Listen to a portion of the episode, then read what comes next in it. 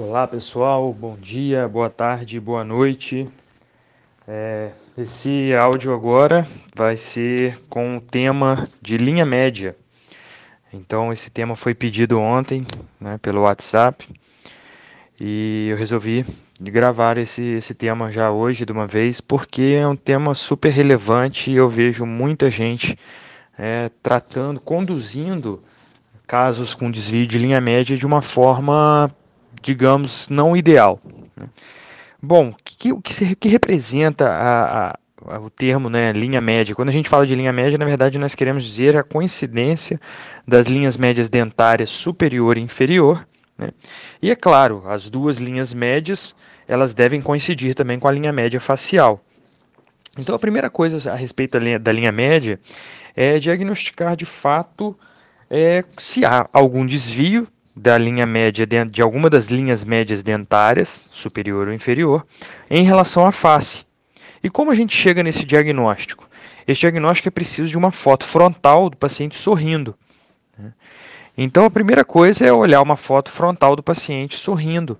E nós avaliamos a linha média facial traçando dois pontos. Então a linha média facial também muita gente comete o equívoco de levar em consideração, por exemplo, nariz, de levar em consideração o mento, né, a mandíbula, e essas duas, é, essas duas estruturas elas não entram na, no, na, na, nossa linha média facial. Por quê?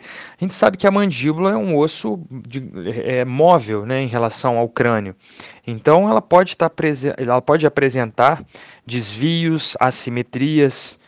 Né? Então ela fica alheia à nossa linha média facial, até porque o nosso tratamento vai visar, inclusive, corrigir posição postural da, da mandíbula, algum desvio postural da mandíbula.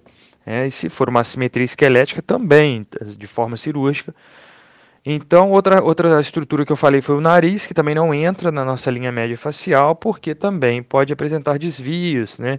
É, assimetrias de nascência, algum fator ambiental, como por exemplo um trauma, uma fratura, uma, né, nariz quebrado, também vai apresentar, pode apresentar algum desvio. Então, como a gente traça a linha média facial? É o nosso ponto de partida para conduzir é, a linha média dentária. Né? Linha média facial, a gente traça o ponto glabela, que é o ponto cefalométrico, mas ele é facial, na verdade, né, é tegumentar, que é o ponto entre as sobrancelhas, né, é, central ali a face, aquela proeminência logo, logo após a depressão acima do nariz. Então, passando o dedo por cima do nariz, nós encontramos em nossa face uma depressão e logo após uma proeminência. Essa proeminência é onde encontra-se o ponto glabela, exatamente no centro da face.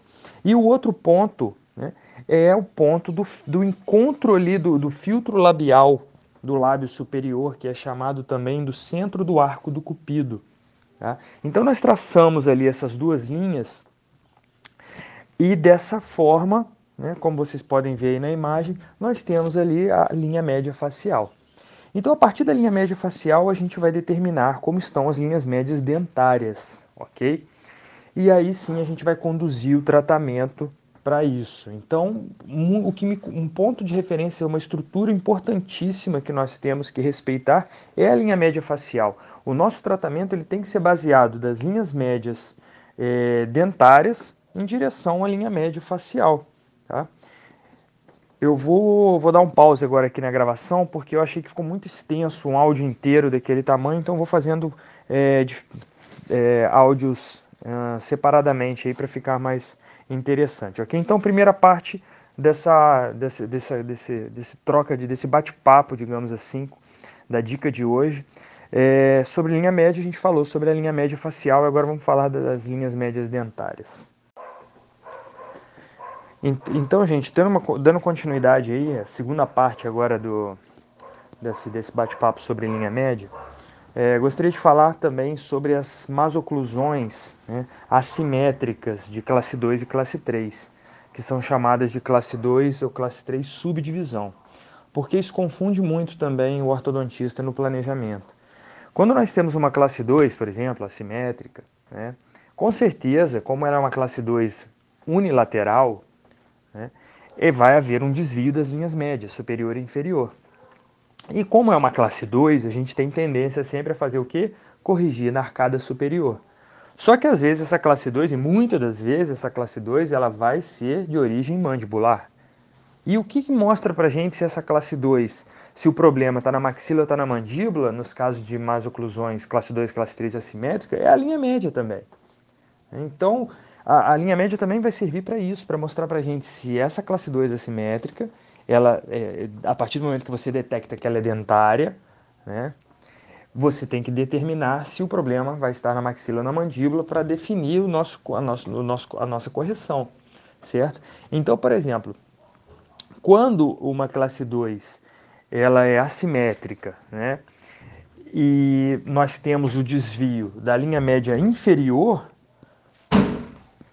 nós temos o desvio da linha média inferior, nós podemos, é, em relação à face, então a linha média inferior ela está com desvio em relação à face e a linha média superior está coincidente, o nosso problema, o foco do nosso tratamento deve ser no arco inferior mesmo se tratando de uma classe 2. Então, dessa forma, o que, que nós temos que fazer? Nós vamos ter que centralizar a linha média inferior e aí depois corrigir a classe 2. É claro que a gente faz isso de forma simultânea, mas no momento do planejamento, no momento do planejamento nós temos que determinar esse, esse, esse problema, tá? É, então, por exemplo, vamos lá, classe 2, subdivisão direita, ou seja, a classe 2 está do lado direito, né?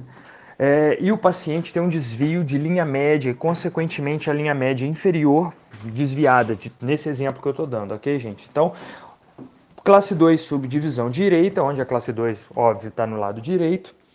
É, a nossa linha média, a linha média do nosso paciente vai estar desviada para, pode estar, né? Tô, tô, tô, tô, dando uma suposição de um exemplo, tô gerando uma situação, um caso clínico aqui, para que vocês possam entender melhor essa, essa conduta, como conduzir esse, esse tipo de oclusão. Então, a linha média inferior está desviada para a direita, consequentemente, você vai saber que essa classe 2 a gente vai precisar focar o tratamento na, no arco inferior porque o arco inferior é que está com a linha média desviada.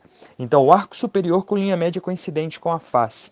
Se a gente tenta corrigir essa classe 2 no arco maxilar, você vai chegar na classe 1 do mesmo jeito. Mas imagine o final como vai ser classe 1 do lado esquerdo, classe 1 do lado direito, com as duas linhas médias desviadas para a direita, porque você focou a, a, a correção do, da malclusão de classe 2 no arco superior. Né? Então vamos supor agora aqui uma classe 2 completa do lado direito, desvio de linha média inferior para a direita, aí você extrai um premolar do lado direito para corrigir a classe 2, fecha o espaço da extração, chega o canino na classe 1, o paciente sorri, o que, que acontece? As duas linhas médias desviadas para a direita. Então você corrigiu a maloclusão de classe 2? Sim, mas olha o que você causou na face desse paciente, no sorriso desse paciente. Você desviou mais de 5 milímetros, por exemplo, do, da linha média do paciente superior, que estava boa, que é a linha média que mais aparece durante o sorriso, desviou ela para o lado direito e você terminou o paciente com as duas linhas médias desviadas. Isso, na minha concepção, é um crime. Ok? Então, o que, que nós temos que pensar? Bom, é, a linha média inferior está desviada para a direita. Então a primeira coisa que a gente tem que fazer é centralizar, né? É pensar em centralizar essa linha média inferior. Como que a gente pode fazer isso? Eu vou dar um exemplo como se fazia antes da, da, da ancoragem esquelética, por exemplo. Se extraía três premolares. Então a classe 2 assimétrica subdivisão completa, por exemplo, uma classe 2 cheia, unilateral, se a origem é mandibular, se a linha média é inferior que está desviada, o tratamento é extração de três premolares. É claro que hoje, com a ancoragem esquelética, a gente já não precisa mais necessariamente fazer três extrações, a gente pode resolver com três mini implantes e distalizar os três é, segmentos de arco, ok? Então o que eu quero que vocês eu quero que vocês imaginem, né? Eu estou gravando esse áudio aqui ainda sem montar é, as fotos. Então, não sei se eu vou ter tempo de encontrar um caso clínico exatamente como eu estou descrevendo para vocês aqui na, no, no, banco de dados de casos aqui nosso. Mas é, acho que dá para entender legal aí pelo que eu estou falando para vocês, porque veja bem, o paciente está com a linha média inferior desviada para a direita, classe 2 está do lado direito. O que, que eu vou pensar em fazer? Pensando como antigamente, ok? Esquecem ancoragem esquelética agora, mini implantes extraradiculares. Quero só que vocês pensem na conduta do tratamento. A forma como vai ser tratado, a gente discute num outro momento, tá? Mas o que eu quero que vocês imaginem é o seguinte: nós temos que desviar essa linha média inferior de volta para o lugar dela E aí nós vamos ter o que? A partir do momento que eu extraio um premolar inferior do lado esquerdo, fecho esse espaço, corrijo a linha média inferior, a situação que eu tenho é o que? Uma classe 2 completa bilateral. Aí o que eu tenho que fazer? Extrair dois pré-molares superiores e fazer uma retração simétrica. Então eu vou terminar com os molares direito e esquerdo em classe 1 e a minha linha média superior continua centralizada com a face e a linha média inferior eu corrigi ela e centralizei ela com a face. Então nós temos as duas linhas médias centralizadas com a face e os dois caninos em classe 1. A diferença, a única coisa é que um lado, o molar vai estar terminando em classe 2 completa, o que não tem problema nenhum, nós sabemos que os molares podem terminar em classe 2 ou classe 3 completa também. O que importa é a chave 1 de canino. Ok? Então dessa forma eu termino essa segunda parte né, desse, desse áudio de hoje. Eu não sei se eu chamo isso de podcast. Vocês me ajudem aí depois, comentem aí um nome legal para a gente chamar disso aí. Na verdade, surgiu da necessidade, então não foi uma coisa pensada. Eu não sei o nome disso, ok? Vamos para a próxima parte aí.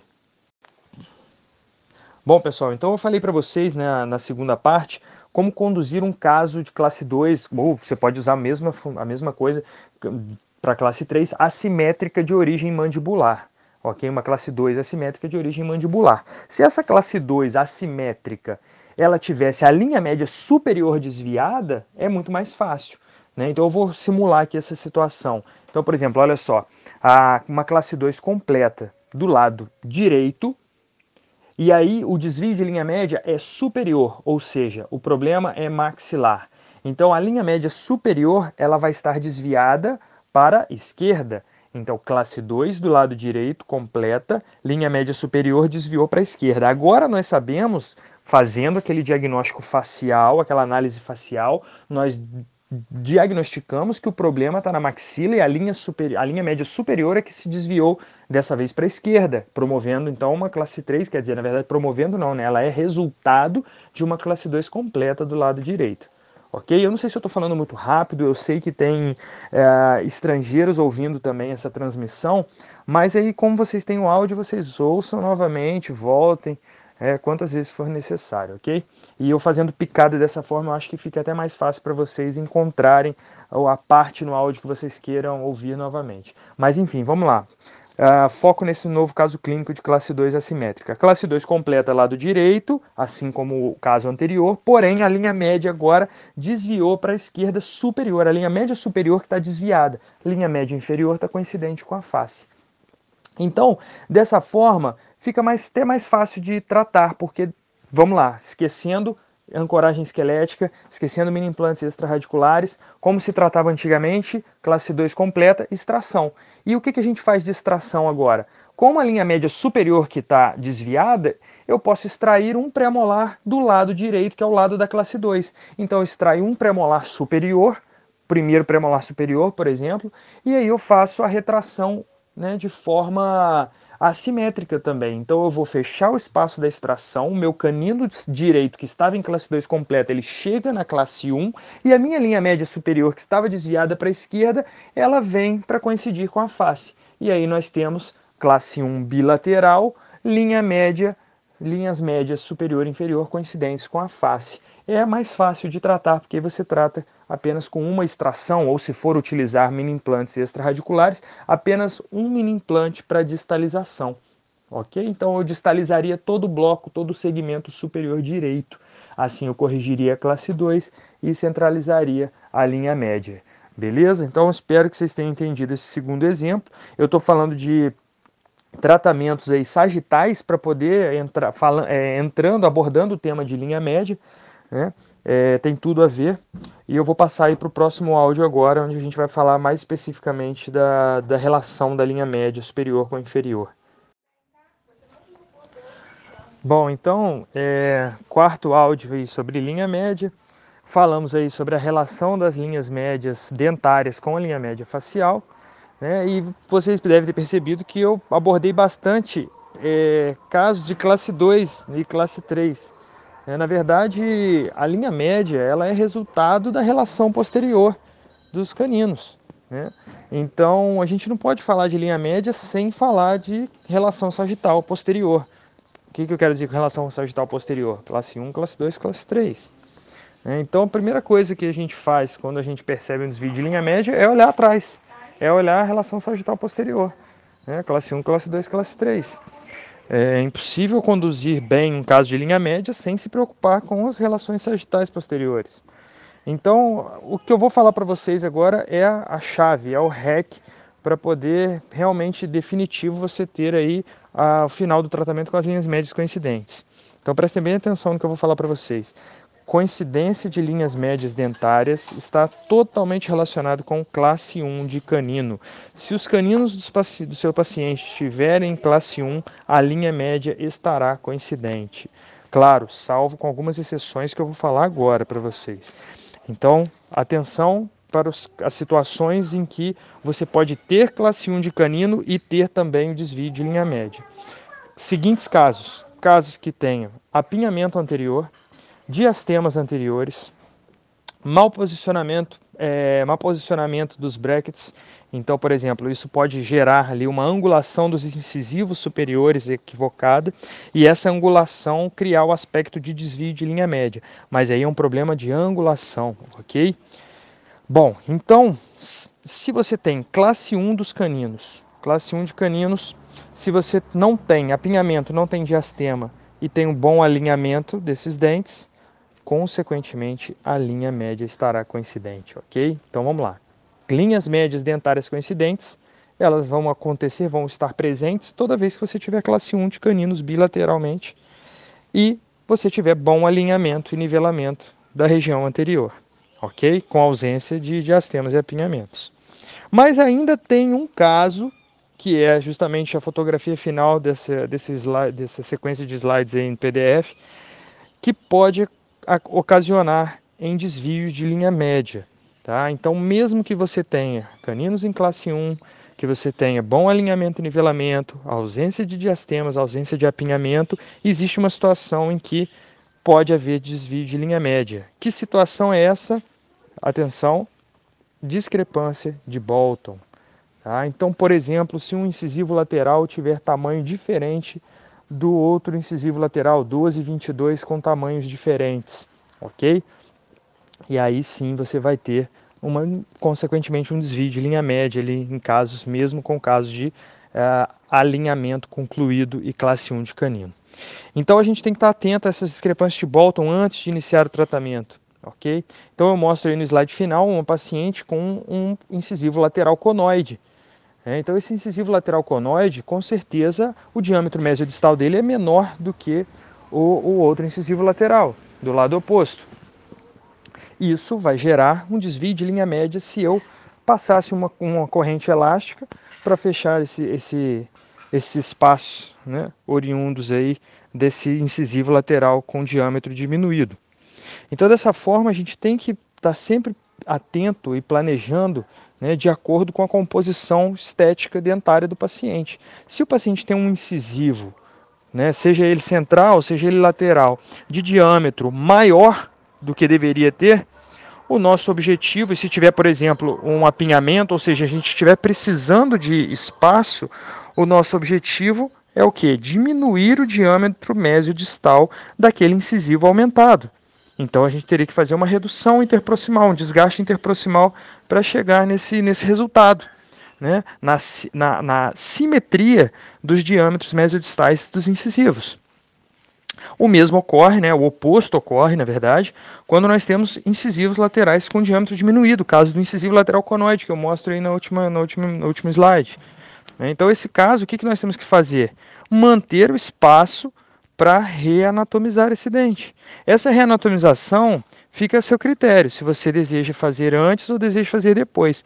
Como esse lateral conoide ele não é tão conoide, foi possível montar um bract, colar um bract no centro de sua coroa clínica. Então eu deixei para reanatomizar ao final. Porém, qual é o cuidado que eu tenho que ter?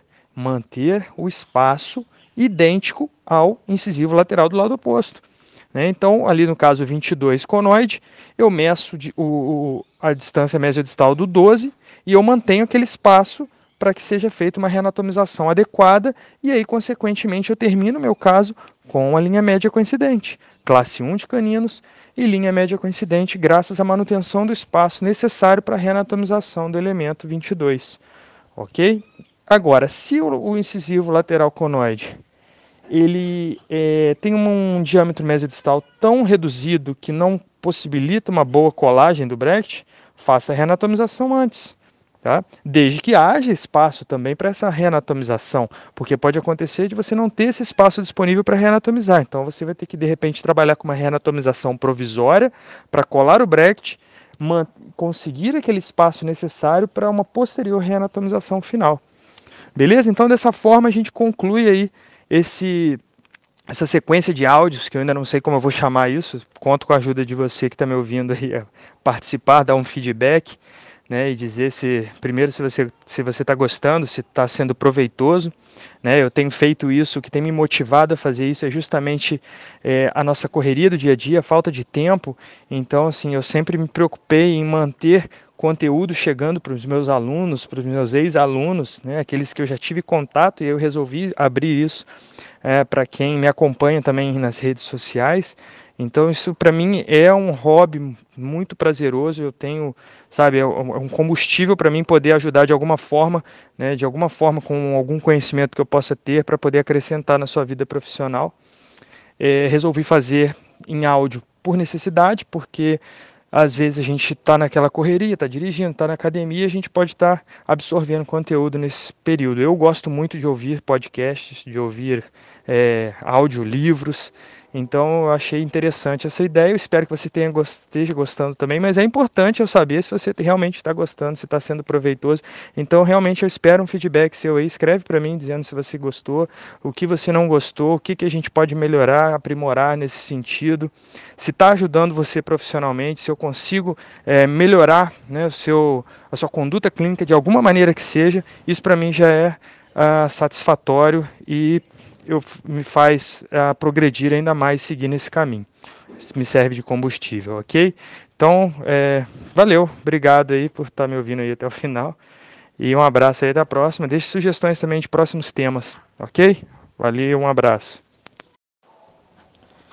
Pessoal, e não é que ficou faltando coisa para eu falar, vou gravar esse último áudio aqui, prometo, para explicar alguns detalhes finais em relação à linha média. Bom, vão ter pacientes, gente, que ao realizar essa foto frontal sorrindo, não expõe incisivo inferior. Então, como que você vai determinar se a linha média inferior está coincidente ou não com a face? Bom, muito simples. Como vocês podem ver até na primeira imagem da sequência de, de slides aí do PDF, é, essa paciente, no exemplo, aí, ela até expõe os incisivos inferiores, mas eu dei o exemplo do, do padrão que eu uso para diagnóstico de linhas médias eu pego uma foto intrabucal frontal e faço a transposição da linha média. Então, por exemplo, na foto, na foto extrabucal frontal, a foto facial sorrindo, eu vou determinar a linha média superior. E depois na foto intrabucal, eu traço novamente a linha média facial de acordo com, com a linha média da arcada superior. Então eu transponho a linha média facial de acordo com que ela está em relação à linha média superior e aí eu tenho essa noção para o inferior. Tá? Então eu transponho para dentro para uma foto intrabucal. Tá certo? E aí eu consigo identificar e diagnosticar a linha média inferior. Esse é um ponto que tinha ficado faltando. E o outro ponto é em relação quando a classe 2 ela não é completa, né? E geralmente você trata com um elástico, por exemplo. Então o caso que eu coloco aí, né, em seguida, na sequência de slides, é um caso que o paciente tinha um desvio de linha média, né? É, e aí ela tinha um pouco de desvio de linha média superior para um lado, um pouco de desvio de linha média inferior para o outro. Coube o uso de elásticos intermaxilares, só daquele lado. Então foi conduzindo aquele caso, porque a paciente tinha essa classe 2 assimétrica, subdivisão, e aí nós usamos, ela, ela, a paciente usou o elástico de classe 2 somente de um lado, e aí, ao final do tratamento, ela corrige a relação sagital de canino e tem as linhas médias coincidentes. Ah, um detalhe importante é que quando eu uso elásticos intermaxilares de um só lado, ah, dentro de alguns meses de uso, eu posso estar criando um efeito extrusivo unilateral, o que pode levar a um efeito de Kenting ou roll do plano oclusal. Então, eu vou ter uma inclinação do plano oclusal por conta dessa extrusão promovida com o efeito colateral dos elásticos intermaxilares que eu usei só daquele lado. Então vocês podem perceber nesse caso clínico, eu faço isso sistematicamente nos meus casos. Se, eu, se o paciente vai precisar usar elástico intermaxilar por mais de três meses, por exemplo, eu ponho um elástico intermaxilar para ele usar do outro lado também. Se ele não tiver nenhuma maloclusão sagital, eu ponho um elástico intermaxilar vertical, que é o que eu estou fazendo nesse caso. Então, de um lado ela usa um elástico de classe 2, do outro ela usa um elástico de intercuspidação. Para que isso? Para criar o mesmo efeito extrusivo, para você não ter uma inclinação do plano oclusal. Ok? Então, dessa forma, você mantém é, o plano oclusal visto é, de forma em, um, em uma vista frontal, você tem ele equilibrado, simétrico. Ok? Então, essa é a segunda é, consideração que eu quero fazer para vocês. Agora sim, eu terminei. Ok? Então, fiquem com Deus aí. Um, hoje é sexta-feira, um bom final de semana. E o próximo tema é, já tem aqui na lista, já me pediram, sobre levantes de mordida, bite turbos, bite blocks. Está muito relacionado com a técnica autoligável, porque, bom, vou falar sobre isso no próximo, no próximo sequência de áudios aí, cujo tema será a desoclusão, o levante de mordida, batente de, de, de mordida aí, ok? Falar de bite turbos, bite blocks, levantes anterior, posterior, uh, fixo em banda, colado no dente, quando fazer, quando fazer anterior, quando fazer posterior, ok? Não deixem de escrever o que vocês estão achando aí desses, dessa sequência de conteúdos, né? o que, que vocês estão achando da, do conteúdo ser em áudio. Isso é muito importante para a gente conseguir dar continuidade nesse trabalho. É, espero aí que por muito tempo. Beleza? Um abraço e fique com Deus.